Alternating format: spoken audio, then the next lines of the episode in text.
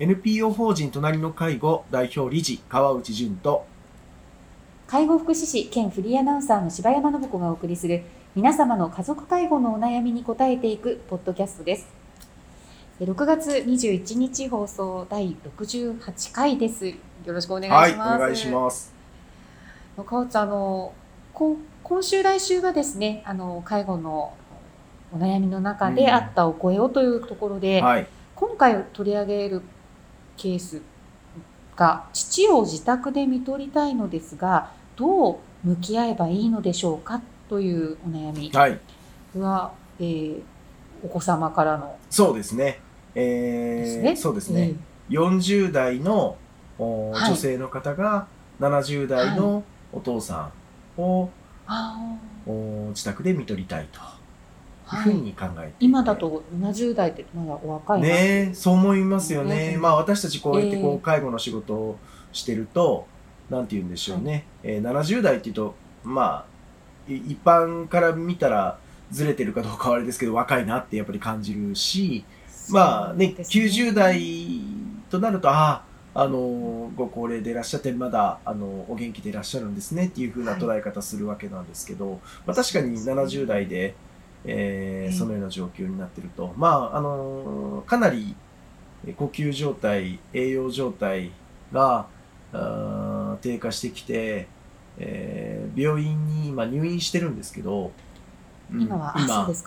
で、えーまあ、そろそろ自宅なのか、えー、あえー、まあ、施設ないしは療養型の病院に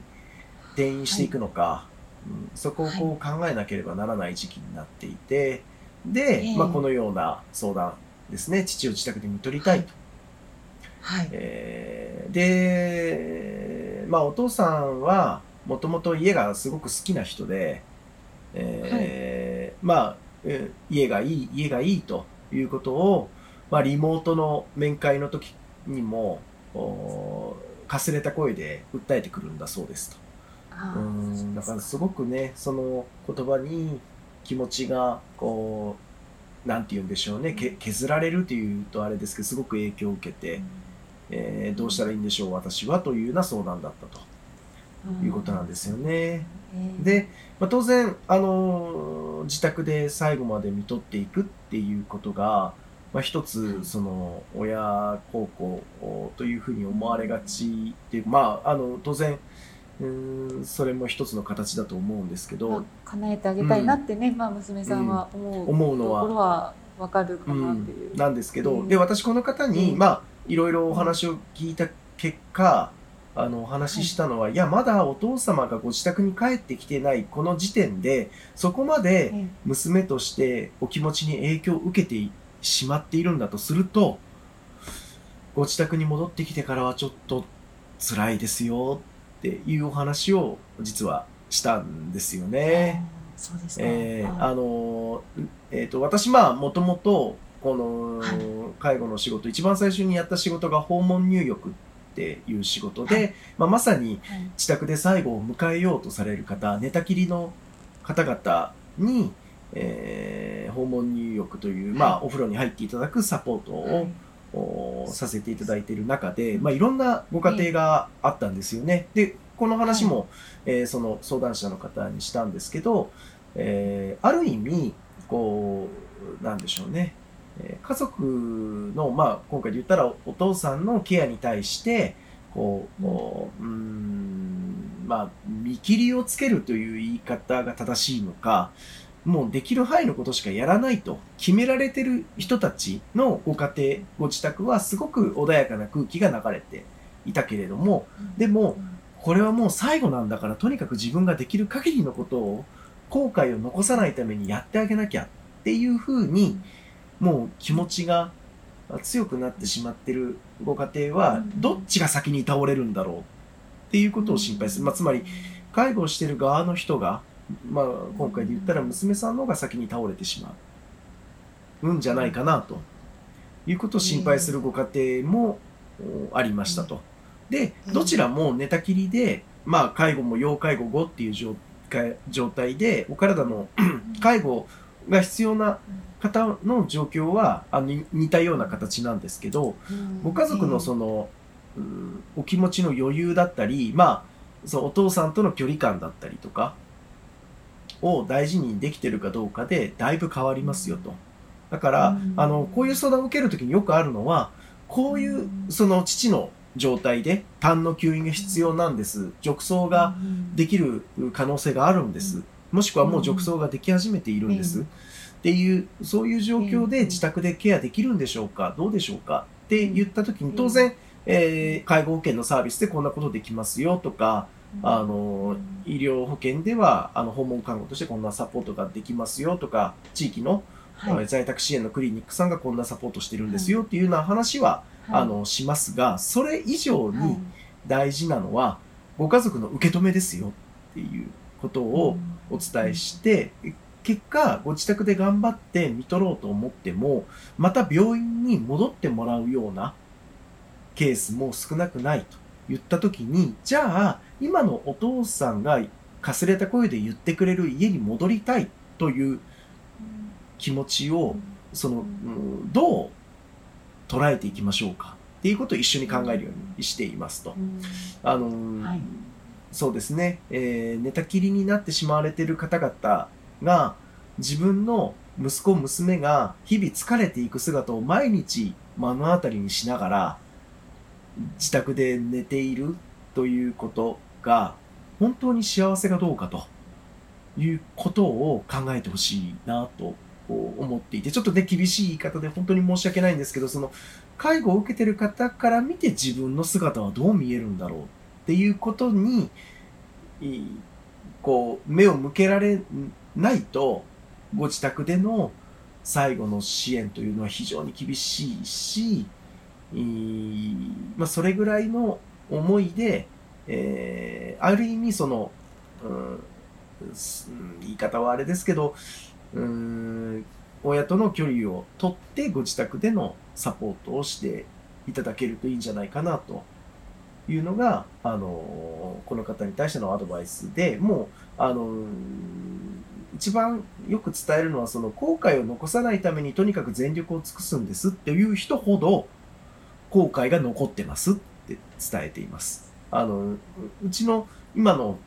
相談で少しずつ増えているのが、親を見とった後の振り返りの時間として、介護相談ご利用いただく方が増えてきているんですね。まあ、それはうちの、はい、法人としてもすごくこの、えー、相談積み重ねてきて、はい、えー、それが、えー、少しずつ皆さんに信頼をしてもらえてる結果なんだろうなとは思っているのですごく嬉しいんです。で、まあ、とともにその見送られた方々の思いはきっとどれだけたくさんこう関われてたかというよりかはそのお父様お母様のそのお気持ちにどれだけそのほ本当の思いに触れられたかどうかみたいなところでの、そのお気持ちのその取り戻しだったり、えー、その親の人生の受け止めだったりになっていくんだと思っていて、えー、でも親のその本当の気持ちに気づけないほどにこちらが疲れすぎていたり、えー、とストレスをためすぎてしまっていたり距離感が埋まりすぎていると、うん、あのお互いにとってやはり辛い形になるのでどうかあの、まあ、いろんな、えー、亡くなられた後見送った後の方の事例も含めてお父様の言葉をどう受け取っていくのかあを一緒に考えるというのが私たちの仕事なんだなと思ってこういう相談を受けてる感じですかね。はい。そうですか。うん、どんなこういった声をその今回の方の場合はどういうふうに受け止めるっていうことになっていくんですか。うん、えー、っとですね、まだきっと悩んでいるんだと思うんです。あの悩んでるんですけど、私すごく嬉しかったのが、えー、相談をされた時にまだ一人で答えを出そうとしてたんです。あの、私が考えなきゃってなってたのを、えー、ソーシャルワーカーの人とか、自宅でケアをしてた時にお世話になってたケアマネージャーさん。そして実は、あの、あまり口数は少ないけれども信頼してるお兄さんもいるんですよね。からそういう人たちと一緒に話をして、えー、お父さんの本当の思いというかお父さんにとって何が本当にその大事なのかということを一緒に考えて、えー、くださる仲間を作ってくれてるんですよね。あの話し合いの場を持ってくださいってお願いしたところそしたら、はい、あのすぐにでも持たせていただきますって言ってくださって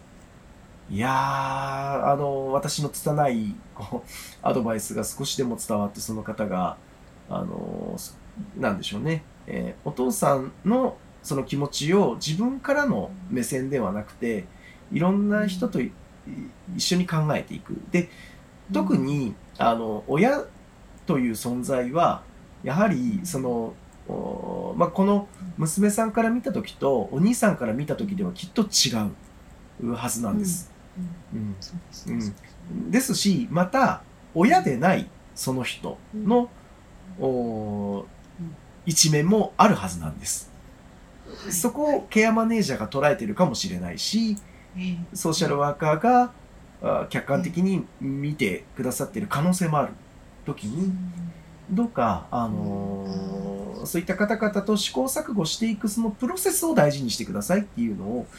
お伝えして、で、その結果出た答えは、あの、が大事じゃなくて、そのプロセスこそ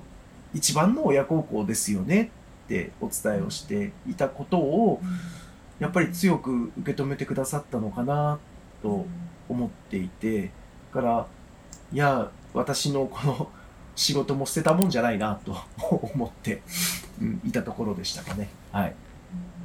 当ですね。うん、あの一人でやっぱり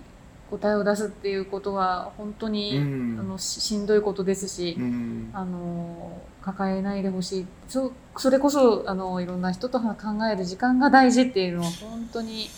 そうですね。大切なメッセージですね。いやもう本当にあのそう思うんです。だからななんでしょうね、えーまあ、この介護って本当にあの答えが一つじゃないし、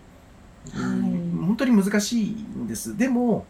難しいからこそ一人で立ち向かわずにいろんな人とこう、えー、意見を出し合いながらあこれがあきっといい方法なんじゃないかなというところに、えーたどり着いてほしいなと思いますしまたそういった支援をこれからも届けていきたいなと思いました。はい、そうですね、うん、後悔しないためじゃなくて、うん、やっぱこう新しいこと新しいこと創造的にやっぱり最後まであの暮らせるんだっていうことですよね。おっしゃる通りだと思います。うん、はい。ねありがとうございました、ありがとうございました。皆様の家族介護に関するお悩みを募集しております。ラジオネーム、年齢、性別、家族介護のお悩みをラジオアットマーク、老人介護 .com までお送りください。